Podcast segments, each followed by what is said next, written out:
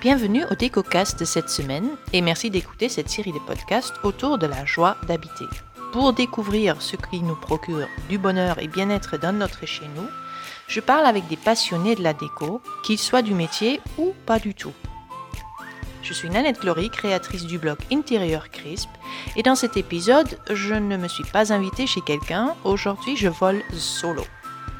Après cinq épisodes, je voulais vous parler un peu plus sur cette idée de la joie d'habiter et je me permets de vous donner deux conseils pour vous aider à améliorer cette joie d'habiter chez vous. Mes deux conseils d'éco pour avoir de la joie d'habiter, c'est parti.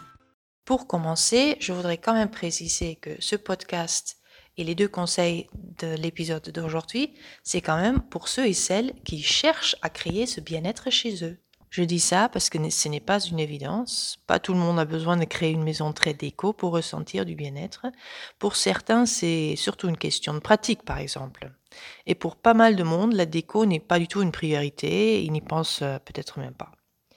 Je me souviens par exemple d'une voisine, il y a des années, on n'habitait pas encore ici. Euh, on était dans un lotissement avec une trentaine de maisons et il y avait trois, quatre modèles euh, de maisons et donc il y avait plusieurs de chaque modèle. Et une de mes voisines avait exactement la même maison que nous, mais alors la même configuration, jardin, etc. C'était vraiment une copie euh, l'une de l'autre. Et à plusieurs reprises, quand elle venait chez moi, elle me disait oh, mais qu'est-ce qu'on est bien chez toi Et donc je me disais Mais alors, euh, si elle se sent si bien dans notre maison, pourquoi elle ne fait pas plus d'efforts chez elle? Et c'est là où je me suis rendu compte que la déco n'avait aucune importance à, ses yeux, en fait, qu'elle avait plein d'autres intérêts et c'était juste pas son truc. Mais en même temps, euh, quand elle était chez moi, elle me faisait donc plusieurs fois la même remarque. Je disais, mais quand même, ça lui, elle, se sent bien, ça lui ferait du bien de d'être mieux chez elle, du coup. Et je pense que cette notion de joie d'habiter euh, vient de là. L'intérêt personnel qu'on a d'être bien là où on habite, là où on réside. La joie d'habiter est donc une invention personnelle de ma part qui, comme je l'ai dit dans les épisodes que vous avez pu déjà écouter, est dérivée de la joie de vivre. Alors dans Wikipédia, quand on regarde joie de vivre, il y a la description suivante. La joie de vivre est une expression désignant un sentiment subjectif personnel. Il exprime le bonheur que ressent une personne à être en vie. Il dessine généralement l'expression de la confiance en soi, la vitalité, l'optimisme, la créativité et le bonheur du sujet. Alors, je trouve que c'est une grande phrase pour, euh, pour dire beaucoup de choses, mais je pense qu'on a tous une idée en tête quand on parle joie de vivre. C'est vraiment l'histoire de profiter des choses de la vie, que ce soit les toutes petites choses ou même euh, des, des, grandes choses importantes comme notre métier ou notre famille. Et je l'ai traduit donc euh, en joie d'habiter pour parler vraiment des lieux où on habite. Et ça peut être une maison, ça peut être un appartement évidemment, mais ça peut aussi être un gîte quand on est en vacances par exemple. C'est vraiment le, joie d'habiter, que ce soit long terme ou court terme. La question qui est à la base de cette notion, c'est pourquoi décorer? Il est important de se poser la question pourquoi on décore nos chez nous? Quand on sait ce que la déco, ou en tout cas le fait de rendre agréable son intérieur, peut nous apporter, on va pouvoir constater que ça vaut le coup de s'y investir, ça vaut le coup de faire des efforts. Ou pas, qui sait. D'ailleurs, c'est un peu pareil pour tout ce qu'on fait dans la vie. Quand on sait pourquoi on le fait, on arrive à mieux se motiver pour le faire. Quand, par exemple, vous savez que vous faites la queue devant un salon de, glace parce qu'ils vendent les trois boules à, à 2 euros au lieu de demander 7 ou 8 euros comme partout, euh, vous allez patienter et vous faites une raison parce que vous aimez beaucoup la glace. Si on vous met dans une queue quelque part sans savoir quel avantage est au bout, ben il y a les grandes chances qu'au bout de deux minutes, euh, vous dites bye bye, euh, j'en peux plus. Donc, si vous êtes quelqu'un qui accorde de l'importance à quoi ressemble votre intérieur, votre déco, alors vous allez beaucoup plus facilement économiser pour ce canapé qui vous fait rêver où vous allez vivre dans la poussière et les bruits des travaux pendant trois mois, voire six, voire neuf, parce que vous changez la configuration de votre séjour et, aux cuisines et ça vous fait rêver de, de, voir le résultat des changements.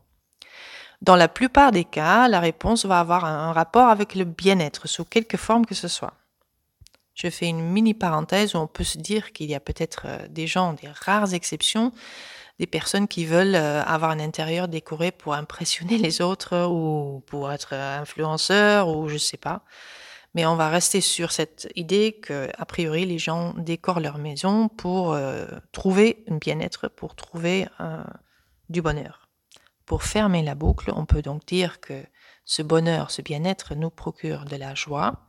On trouve de la joie de vivre dans notre façon d'habiter et donc on revient à ma notion que j'aime appeler la joie d'habiter.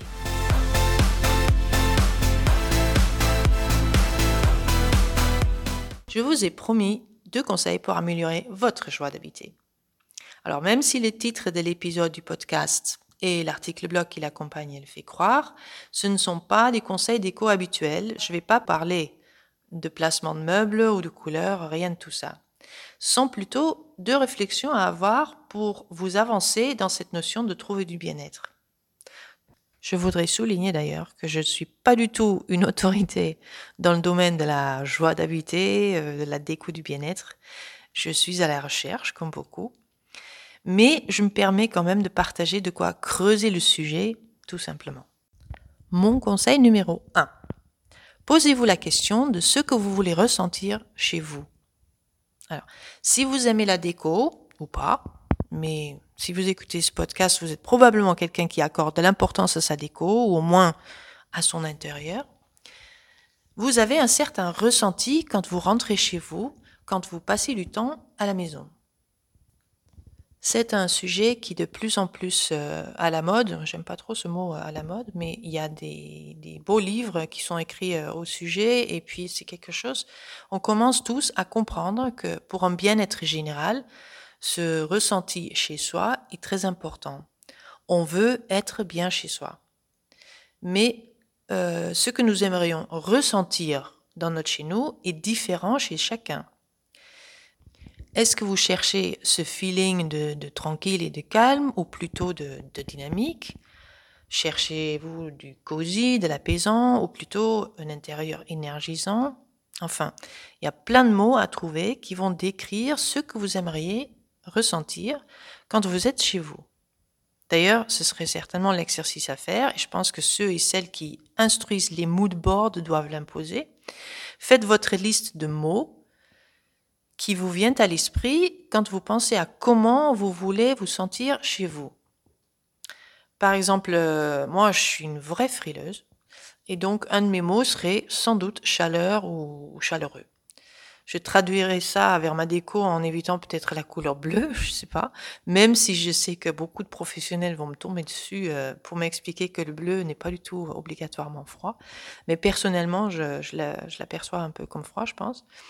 Euh, un autre exemple, une personne qui a du mal à trouver du calme mentalement parce qu'il y a trop d'onglets euh, ouverts dans sa tête, vous savez, comme dans, dans l'ordinateur, hein, vous l'avez compris.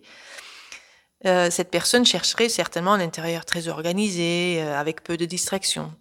Donc c'est un peu euh, vos mots qui vont vous diriger vers un intérieur qui correspond à, avec l'ambiance dans laquelle vous vous sentez bien. Donc la question à se poser, pour laquelle il faudrait du coup trouver votre réponse évidente. Qu'est-ce que je recherche? Qu'est-ce que je veux ressentir chez moi?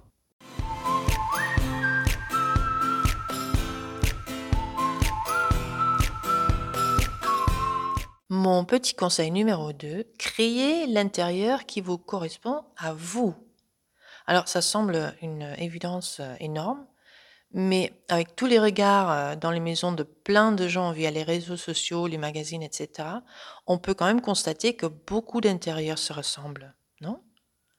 Se faire inspirer par les photos d'écho des intérieurs des autres est vraiment une bonne chose, et on se laisse inspirer évidemment par plein d'autres endroits aussi. Et c'est en rien une mauvaise idée. Mais évitez de faire du copier-coller. Pitié, arrêtez même de faire des copier-coller. C'est un peu brutal, mais vous comprenez ce que je veux dire peut-être. Un intérieur où on se sent au mieux est un intérieur qui nous ressemble. Donc, si vous copiez les, les, idées, les stylings des autres, alors vous vivez plutôt dans la maison euh, qui leur ressemble. Et est-ce que c'est ça ce que vous voulez vraiment? Donc, ne copiez pas, Prenez ce qui vous ressemble, ce qui vous attire et ajustez à votre goût. Moi, j'ai toujours cru que je n'avais pas un style particulier car euh, j'aime beaucoup le style de déco en fait. Je vois des images dans les magazines où je visite des stands à maison et objets ou une boutique déco et je constate que j'adore ce que je vois. Mais en fait, j'ai réalisé que je n'ai pas forcément besoin ou même envie d'avoir exactement ça dans mon chez moi. Avant, euh, je pouvais être super enthousiaste pour un papier peint plein de couleurs, oiseaux, des fleurs dans, dans le salon de quelqu'un et me dire oh là là, je veux absolument la même chose chez moi. Maintenant, je me rends compte que si je mettais un tel papier peint chez moi, ça me rendrait dingue au bout de 3-4 mois. Euh, c'est sûr que c'est beau, mais c'est pas pour moi. Ça ne me ressemble pas. Donc un peu comme dans le rayon de chocolat au supermarché, prenez uniquement les barres de chocolat que vous préférez ou tolérez, et non pas les chocolats blancs qui sont trop sucrés, ou les barres avec les noisettes quand vous êtes allergique aux noisettes, ou la barre de chocolat qu'elle a pris la dame qui a l'air si cool à côté de vous. Ok, l'analogie est un peu bizarre, mais je pense que vous voyez ce que je veux dire. En résumant, pour réaliser votre joie d'habiter à vous, je vous conseille donc d'abord de vraiment réfléchir sur ce que vous voulez ressentir chez vous.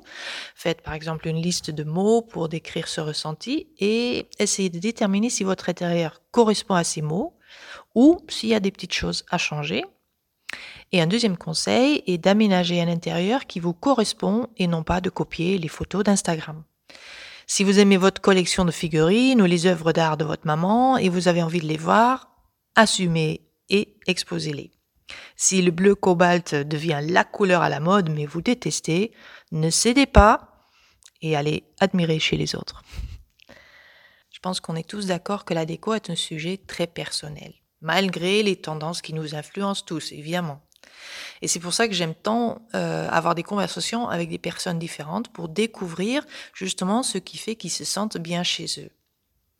Je continuerai donc avec beaucoup de plaisir ces conversations au mois de novembre, après quelques jours de pause chez moi, aux Pays-Bas. En attendant, vous trouverez quelques titres de très bons livres sur le bien-être lié à nos intérieurs et à la déco dans l'article blog qui accompagne cet épisode. Et je mettrai le lien de, l'article dans la description euh, de cet épisode. Et je vous dis merci d'avoir écouté et à très vite.